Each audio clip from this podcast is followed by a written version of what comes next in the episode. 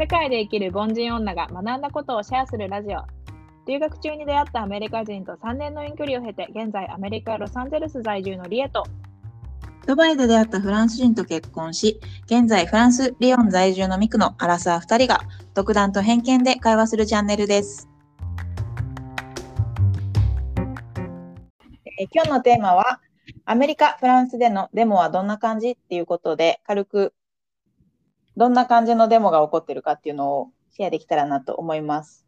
っていうのも、うんうんデモって日本にいたらそんなにそんなに起こらないというか、身近にはない。そうだよね。身近なものではないよね。うんあんまり聞かない。まあニュースでたまになってるなっていうのを見たりするけど、なんか圧倒的にやっぱり海外に暮らしてて、まあアメリカとフランスの場合は、あの今こんなデモが起きてるみたいなニュースを聞くことが日本にいる時よりも格段に多いよねみたいなところすごくをニックと話してて、うんうんちょっとそれってなんかどういうことに対してデモが起きてるんだろうっていうのを話せ話してみたいなと思っての今日のテーマになりました。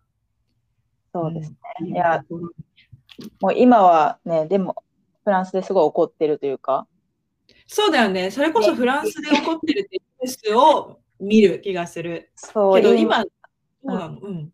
結構最近はお正直落ち着いてるというか、あ、そうなんだ。そんなにそんなに1、2ヶ月前に比べたら、あの過激なことは起きてないんですが、最後に起こったのは5月1日のメーデうん。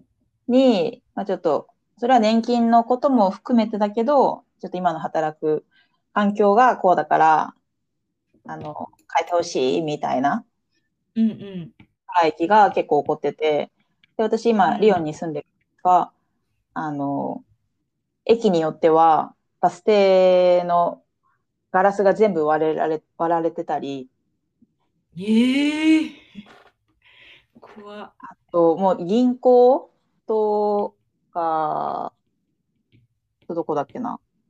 なんかもう窓ガラスが割れてる、その、お店のガラスが割れ、割られてたりして、うんうん。わ、これは何かあったんだなっていう感じで。なんかさ、そもそもさ、のデモって聞くと、なんかどっか、なんだろう、道で更新してるとか、プラカードとかなんか持って、こう、あの練り歩いて、うんその周知してるっていう感じのイメージなんだけど、今そのこが違うよね話聞くともっとバイオレントだよね。なんか暴動っていうか。なんかそれこそお店に、何？あの襲撃じゃないけど、それうにん加わった感じで、あの、お店荒らしたりとかも起こってるし、うんうんあと公共機関がストップするのは私すごいびっくりして、うんうんだイメージできる。だってさ、自分が例えば、フランスに着きました。あ、電車全部動いてないです。街に行けません。みたいなさ、うんうん。そういうのがね。来るのがすごくびっくりしてて、なんかフランス、あ、ヨーロッパ旅行してる人とかたまに聞くもん、なんかこっからここの移動しようと思ったのに、なんかストライキがあってとか、デモで行けなかったみたいなのを、なんかたまに聞くから、日本の感覚だと絶対ないけど、でもなんかそれ、なんそれこそなんか、ひろゆきかなとか、ひろゆきもフランスに住んでるじゃん。あの2ちゃんの作った人とかも言ってたけど、なんかその日本ってストライキってほぼないけど、なんかフランスとかだと、その、えっと、電車とかが公営だから、なんかそれでストライキして、みんなでストライキすれば、それこそ動かなくなる、あのうん。止まっちゃうっていうことが起きるけど、日本だとし市営だし、なんかそういうことは起きない。うん。からこそストライキとかも起きないし、デモもそこまで力がないけど、なんかそのフランスとかは、その一人、その行動を起こすと本当に実質的に困ることがいっぱい起こるから、無視できないうんうん。だからその、いうので、うんううん、でも、やるっていうよね。するのは、その、私たちはこう思ってるっていう、こう、方針ももちろんあるけど、私たちがこれをするから、例えばその、年金だったら年金の改革の、あの、法律を変えるのをやめないと、俺たちはまだ続けるぞ。これ続けてたら困るだろう、お前らは、みたいな。見せつけじゃないけど、もっと力ずくの何かがあるよね。があって、それで、まあ、その、デモをしたことによって、その、変わるとしてた法律が変わらなかったみたいなのがあるから、うん国民は続けるらしいんだけどね。なるほどね。本当にじゃあそのデモをやったことによる変化があの体感としてというか実績としてあるからそうそうそうこうやってデモが行われ続けるっていうことなんだね。年齢があるっていうので、例えば今も年金の、えっと、もらえる年齢引き上げをやめろみたいなのをやってて、それも2019年にもともと年金改革の、あの、に対するストライキがあって、でそれにもうめちゃめちゃ多くの人がデモをしたんだって。うん。で、それで法律変えるのをやめ、あやめたんだって、マクロンさんがね。うーん。そういうのもあって、今まだこう長く長く続いてるっていう背景があるみたいだけど、なるほどね。本気で変え、変えたい。もう。変えでもさ、そもそもまずそういうものに対して熱い気持ちになれるっていうのが、国民生活っなんかそうそうそうそう。日て思本う。の若者身近にそんな年金の受給が上がっちゃうからでもやろうよみたいな。のって本当になんか一部の人じゃないと動かない感覚があるけど、もう少しやっぱり数も多いってことだよねそういうのに動く若者とか。なんかちょっと調べたらね、その、この前の5月1日、メーデーの日に、全国で合わせて78万2千人が動いたんだって。すごいね。私、数値見てへして、ーで、パリ、パリ市内では11万2千人、うん11万2千人、そうそう。が逮捕された人もいいるらしくて、291人。うん。それってここの日にそのそれに対するデモやりましょうって多分 SNS とかでさ拡散されてさかなあの同じ医師の人がさ集まって暴動を起こすでもなんかでもその窓ガラス割るとかさ関係ないやんって思っちゃうんだけどさ関係ないことじゃん えだから本当にあの法律変えるのそうストライキをしたくてやってる人とただ何か壊したいという人も中には。それを写真で見るんじゃなくてやっぱり直接見たらなんでこんなことしちゃうのかなって。そのでも、見たことある？このそのそう、この前見たのよ。その、行あそうなんだ。ったところでちょうど、あの、メーデーで、ちょっと人が、あの、壊しちゃったんだよねっていう話を聞いて、本当に、あの、バス停の屋根とかも全部なくなってて、うん。マジか。これやって誰得って思っちゃった、私は。そうだよね。むしろこの一般市民に被害がいってるっていうかさまあでもそれぐらいのことをしないと動かないからそのそれこそ力ずくっていうか強行突破的な手段としてやってるっていうことなのかな。うん、うん考え方というか、もうそもそもわかんないじゃん、そのデモやるっていうのは。私は、そういそうう環境だ、いないからさ。でもってそのもっとこうこうこういう問題があることを知ってほしいっていうのでこう周知活動っていうイメージの方が強かったから日本の感覚でいくと。うんう海外そうアメリカもあのでもまあ多分ねフランスほどではないと思うんだけど、まあ、結構やっててやってるつな常に何かしらのなんかデモの話はニュースで見たりするんだけどやっぱりここ最近で一番大きかったのはブラック・ライブスマターで、うんうん。あのこのブラック・ライブスマターって聞いたことある？初めて聞いた。何？あ本当に？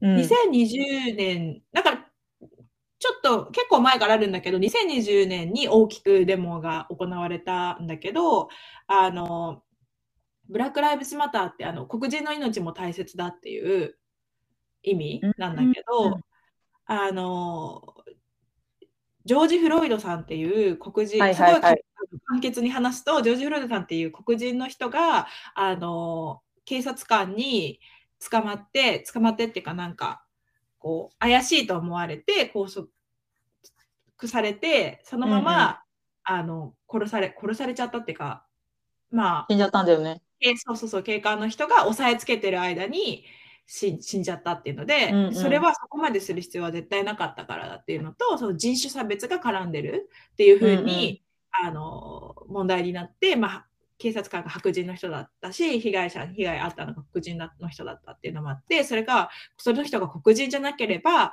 そんな目には合わなかったはずだっていうので、そそこから、まあ、そもそもあの差別問題のとこをもうちょっと差別問題がまだまだ根強くあるっていうところで、ブラック・ライブスマターっていうあのデモ活動が本当にアメリカ全土に広がって、あのいろんなところで同時多発的に、えっと、やってたんだけど、その頃ってちょうど2020年のあのコロナの時期でもあったからこう経済もうまくいってないしみんなストレスがめちゃめちゃ溜まってる時だったからそれこそなんかいろんなお店にこう入って窓ガラス割って入ってってで、まあ、そのデモに乗っかって盗み盗んだりとかうんうん、なんか犯罪が横行した暴行とかもあるしっていうのですごい問題にもなったことなんだけど私はその時日本にいたからあのリアルには見てないけど、えっと、2020年の、まあ、そういうデモが一回落ち着いて何ヶ月かした後にサンフランシスコに旅行に行ったことがあるんだけどその時はそのお店なんか一番のショッピング街みたいなところ行ったら あらゆるところがなんかこう木木で補強とかされててサンフランシスコ結構そのデモの中でも一番激しくいろいろあった場所なんだけどあそうなんだ、うん、そうなんかまだ工事中ですみたいな。本当にこうウィンドウショッピングとかするような高級なお店が並んでるようなところでもそういうなんかあここはもう狙われて結構棒荒らされた後なんだなみたいなのがあったから、うんうん、それで衝撃を受けたんだけどそうでもその時に思った感想が、まあ、さっきも言ってたけどえなんでそれやるのっていうなんか関係ないじゃんっていう思ったんだけど多分そこにはその本当にブラック・ライブスマターっていうそのデモのことを発信したい人とそれに乗っかって何でもやっちゃってる人とか、うんうん、ストレス発散してる人とかまあもう本当にそういうのがただ好きでやってる人とかもいるからなんかちょっと根深い問題がまたあるんだろうな、っていうふうに、ね、うん、思っただけど。アメリカってさ、銃を使える州もあるじゃない？あるある。合法で。うん、そデモとかになるとさ、銃もこう使われたりするの？デモで銃を使うっていうことはないと思うけどね、人に撃ったりとかもしないと思うけど、うんうん、もちろん警察官とかはみんな銃持ってるから、LA も一般の人は持てないけど、うんうん、警察官の人は持ってるから、うんうん、あのでもでそういう暴動とかやろうとしてる人に対して銃でこう牽制したりとかはあるとあるんじゃないかな。うん。えそれは結構長く続くの？それとも？それはどれぐらいの期間続いたの？えこのブラック・ライブスマターはね結構続いてたけどどれぐらいの期間なんだろう？ちょっと今パッと出てこないけど、うんうん、そのじゃその、うん、うん、活動自体はあるし今もそういう投稿してる人とかはいる？それによってさ、その市民、その、そのデモに加わってない人に被害というか、被害を被ることってある？あ、そうだからなんかそうみ、街が荒らされちゃったりとか、うんうん、っていうところ、うん、だよね。でもなんかその一般の人に被害はそんなない。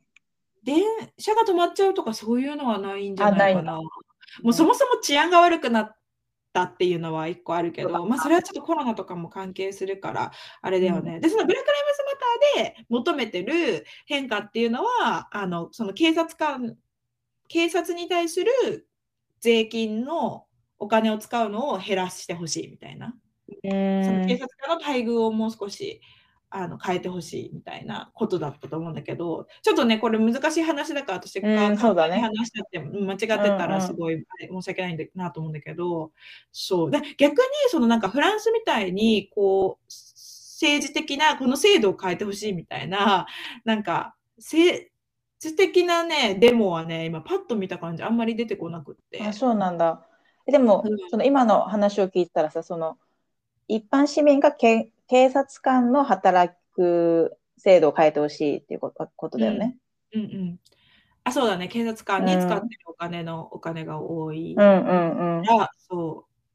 とだか。そうかあでもやっぱり人種がかか関わるから、ああ、そうかそうか。そのうん、そのラブラック・ライブズ・マターっていうのがこう全土ですごい大きくひ言われたんだけど、その後にアジアンヘイトの問題もあって、そのアジア人差別のデモとかも、えっと、ニューヨークとかではあったから、規模はぎゅっと小さくなってしまうんだけど、あるから、なんか人種差別のデモは常にやってるっていう感じのイメージはあるかな。ああともう一個、最近であったのは、ごめん、それは結構その法律に関わることなんだけど、中絶あ禁止する州があのアメリカであるっていう話で、その中絶は日本女性の体を守るための権利だっていうので、その中絶禁止なんておかしいっていうデモが行われたりとあ、うんかうんうかな。うんん。なるほどね。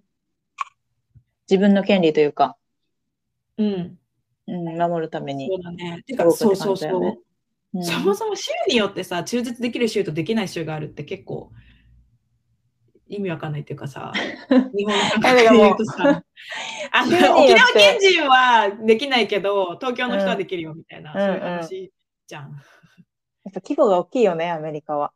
そうだね。違っちゃうんだもん。だって時間も違うんだもんね。そう、時間も違う。ニューヨークと LA で3時間違うし。3時間も違う。中絶をするために違う州に行ったりするんだって。だけど、やっぱりその一番中絶とかっていうことがこう必要な高校生とかティーンエイジャーの子とかは、そんなね、違う州に行って中絶をするなんてお金ないし、うん、だから中絶するんだもんね、だってね。そうそうそうそう。うんだし、それが、そのね、なんか、自分がやりたくてできた子供じゃない可能性もあるから、レイプとかそういうことでできた子供でもその州の人だったら中絶できないとかってなったら、もう完全なる被害者でしかないから、うんうん。そうそうそう。ごめん、ちょっとずデモの話からずれちゃったけど、うんうん。こういうのがあったかな。うん、あでもアメリカではその中絶のところは、まあ、自分の権利を守るため女性の権利を守るためだけど、うん、その人の人の？警察官の給与を変えるみたいな。うん。自分のことじゃないことでもこうデモが始まったりするってうん。いうイメージだったけど、結構フランスは自分の環境を変えたいとか自分の働くこれを変えたいっうん、ていうのが多い印象で、なるほどね。自分ごとなんだ、もっと。うん、だからこう熱くなれるのかなって。より、まあそうだよね。うん。だから働く環境ってややっぱり重要だからさ。うん。うん年金以外になんかああったの？あ最近あったことデモとかってなんかある？2018年にイエローベスト運動みたいなの聞いたことある。ない。それはその燃料が高くなるから、うん。それを止めろっていうデモうーん。があったり、タクシー業界がちょっともうもう働く環境を変えろっていうのでデモがあったり、めちゃめちゃデモあった。いろんな種類。けど、やっぱり自分の働く環境というか、うん。それが引き金になって起こってるのが多いなっていうのがすごい印象で、働く環境ね。そっかそっか。で、まあ、今なんかは、その年金の問題で、デモが起こってて、で、それによって、その公共交通機関止まったら困るじゃん。うん。それプラスで、ゴミ収集車がこう動いてなくて、うん。ゴミが街中に散らばってたりとか、うん。周りの影響が多くて、こうデモって、そうなんだ。なんかそれをやるから、その自分ごとで自分の環境を守りたいっていう人がそういうことをするから、そう自分のことじゃない人までも影響がいいくって言って、うんでこれはどうにかしなきゃみたいな力が作用して作用して、っていういうことなのか。うん、っていうなんか流れがこうできてるのかなううんうんうんん。なるほどね。もうこんな一移民者がさ、こんな大きなこと言えないけどさ、でも、ゴミ溜まってるの見てさ、誰もいい気持ちしないよね。本当に。うん。そうだよね。うーん。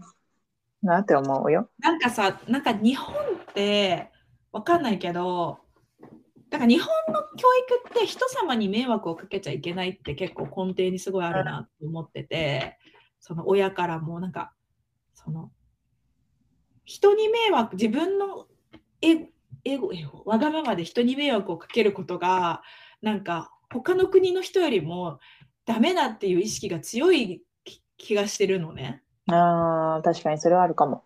うん。アメリカなんかもそう、なんか、なんかよくそんな人のこと巻き込めるなみたいな、うーん。なんか、なんかやってても自分がもたもたしてたら、後ろのレジでさ、自分がすっごいもたもたずっと時間かかるようなことしてたら、後ろの人がに悪いから早くしなきゃとかっていう感覚、例えばスーパーマーケットとかでもあるけど、なんかスーパーでこんな後ろにキャッシャー並んでるのに、永遠となんか、世間話ずっとよくしてられるね、店員のお客さんもみたいな。瞬間。まあそれは本当に日常のことでさ、別にそれが悪いとは言わないけど、なんかそういうところにも現れてるっていうか、そうなんか、確かに考え方？そうそうそうそう、考え方、うん。なんか自分をちゃんと優先するっていうのが、あの、まあアメリカは少なくともおの方があるなと思って、そう日本はなんか人様に迷惑をかけることはタブーとされてるから、そう思うと、なんかその、この問題が自分のこの問題にを解決したいから、電車止めてやろうとか、なんか、そういう関係ない人を巻き込むっていう感覚にはならないんだろうなってちょっと。それを自分事としては思えないよね。自分がこれやりたいかって言われたら、うん。うん、ちょっといいかなってなっちゃうのはやっぱり日本人だからなのかな。うんうんうんうん。だし、なんかそんな、そんな人を助けたいと思えないみたいな感じももう出てきそう。うんうん。うんでもさ、まあ、デモって大事だよなとは思う。そういう一般市民の声が届く手法として、うん、まあいいか悪いかわかんないけど。一つのっていう。方法だよね。うん。うん。うん。まあ、デモがいいのか悪いかは置いときまして。でもなんか、そのアメリカは自分のことに対してだけど、あ、じゃあフランスは自分の生活に対してだけど、アメリカはなんか本当それこそ、あの人権、人種差別とか人権とかそういうことがやっぱでも今見てても多いから、なんかその違いに気づけたのは大きく、すごい面白いなと思う。うん確かに確かに。に。勉強になりました。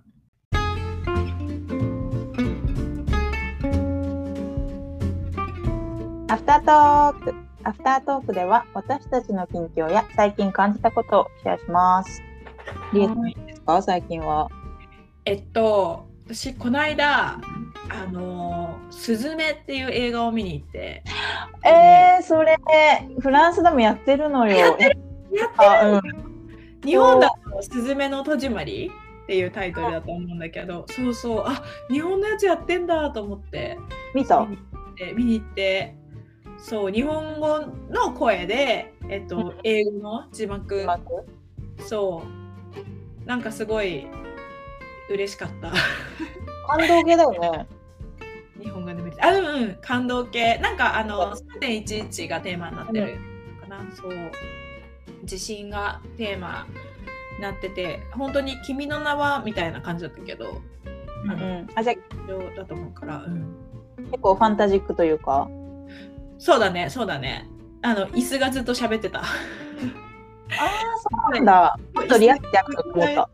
全然リアリティはそんなにないんだけどだけどなんか日本っぽいこう、うん、日本っぽい話だった日本の歴史を使いつつ、うん。でもなんかちょっとジブリっぽい要素もあるしなんか結構いろんなこうこれまでの人気な映画のいろんな要素が詰め込まれてるなっていう感じはしたんだけど、まあ、オーバーオールすごい感動的だったっていうのと。そのさ、アメリカで日本語の映映画って言ったら、やっぱり日本人の人が多い。いや私が行ったのが多分もう公開してから1ヶ月以上経ってるから、結構スカスカだったんだよねうん。だけど見た感じ日本人私以外いなかったと思う。あ、じゃあ、うん。うん。字幕で見てる人が多いんだ。そうだね。だとそうそう。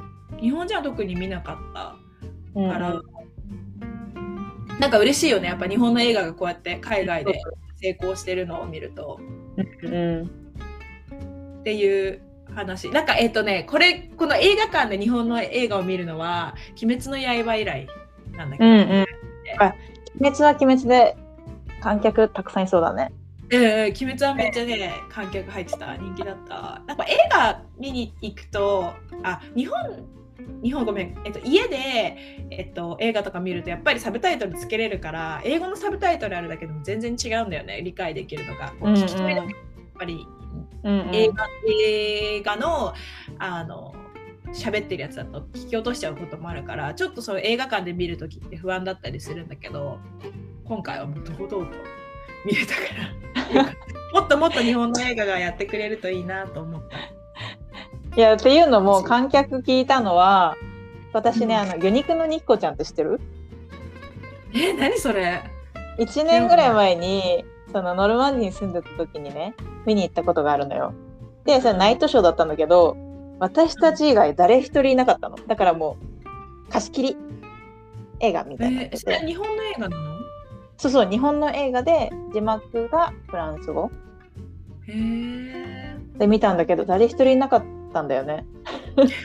そんな映画館初めてでさ。ちょっと待ってもう一回タイトル言ってもらっていい？あ魚肉の肉子ちゃん。あ知らないそうなんだなんだあ私これは何で見たかっていうとあの、うん原作の本が好きでうん本は知ってたのよ。うんうんで見に行ったっていう経緯があったんだけどそうなんだ。へえ。もしあの本見たことなかったら読んで漁港のニコちゃんみてください。。漁港の漁港のニコちゃん。私何て言った？に 魚肉のニコちゃん。なんかすごいドロドロしい名前だ。ごめん間違った旅行だった。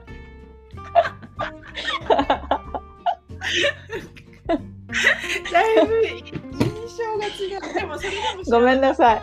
うん漁港でした。これはアニメなんだね。魚肉だ魚肉じゃないね間違っちゃった。へー見てみてくださいうんはいはいやっぱりさ、えでも日本のやつでさ、海外で上映されるのってアニメなんだね。アニメ多いよね。ねあでもねなんか一回ね見に行ったよ。普通のアニメじゃないやつ忘れちゃったけど。本当？うん日本の芸能人が出てるやつ？日本の芸能人出てた。でも全然覚えてないや。うん。あのー、あれカーカーって車のやつ、すごいアカデミー賞かなんか出てた。ああそれはねそれじゃないわ。あ、それじゃない？西島秀俊がやつじゃない？あれは普通にネットフリックスで見た気がする。ドライブ・マイ・カーだ。うんうんあれも良かったね。え、そうだよね。あれうんうんうんあれも良かった。えー映画ね。ちょっとまだやってたら見に行きたいな本当に。リエが言ってた。うんうんうん、行って行ってほしい。うん。こうあそんなに長くもないし、軽く見れる感じで、うん、よかった。ありがとうございます。はい。どう？おみくは？私はこの前お話しした通り今リオにいるいるのねままだっていうか、リオの生活が始まって家探ししてるんだけどうん。本当家探し難しい。嘘。全然条件に合う家がない。なんかねその、まあ、家探しの話今度したいなと思うんだけどその家具付きのお家を今探してて、うんうん。やっぱり今フランス第3の都市っていうのもあるのかもうあのサイトがあるのよその家具付きの、えっと、家がこう出てくるのが。うん。であるんだけどもう前んと出たそのすぐ次の日に連絡をしても連絡返ってこないとか、あもうごめん決まっちゃったとかライバルが多いんだ。ライバルがめちゃめちゃ多くってうん。なんか2週間で決まるかなと思ってたけど全然決まらなくてなんかまだ全然でもその家具の家具付きのお家ってやるなるとやっぱり数がだいぶ絞られちゃうってことだよね。いやあるのよ数はあるんだけどそそれ以あ上にそうなんだ。一般的なんだそれには。うん、住みたい人のうんか時期が悪いのかわからないけどうん。この仮暮らしがずっと続いてる感じがうん。結構モヤモヤしててそっか。まだじゃあ今も Airbnb してるっていうこと？もうそうなのよあそうなんだね。だから、来週、まあ次、収録するまでにはお家決まったらいいなっていう。そうだね。次はいい 決定した報告ができるといいね。はい。祈っててください。家探しとか大変だよね。特に海外は。ではアメリカの家探しもちょっとお話聞ければ。そうだね。あの今住んでるところは私がこっちに来る前に彼が見つけてくれてたけどまた次の1月にあの更新のタイミングで引っ越そうかっていう話をしてるからまあそのうんそうそうそうその時にはねリアルタイムでね話ができるんじゃないかなとう思いわます。うん。思ってます。はーい。本日もお聞きいただきありがとうございました。私たちの日常をインスタグラムにもアップしているので、セカボンアンダーバーチャンネルで検索していただけたら嬉しいです。ではまた次回も聞いてください。バイバーイ。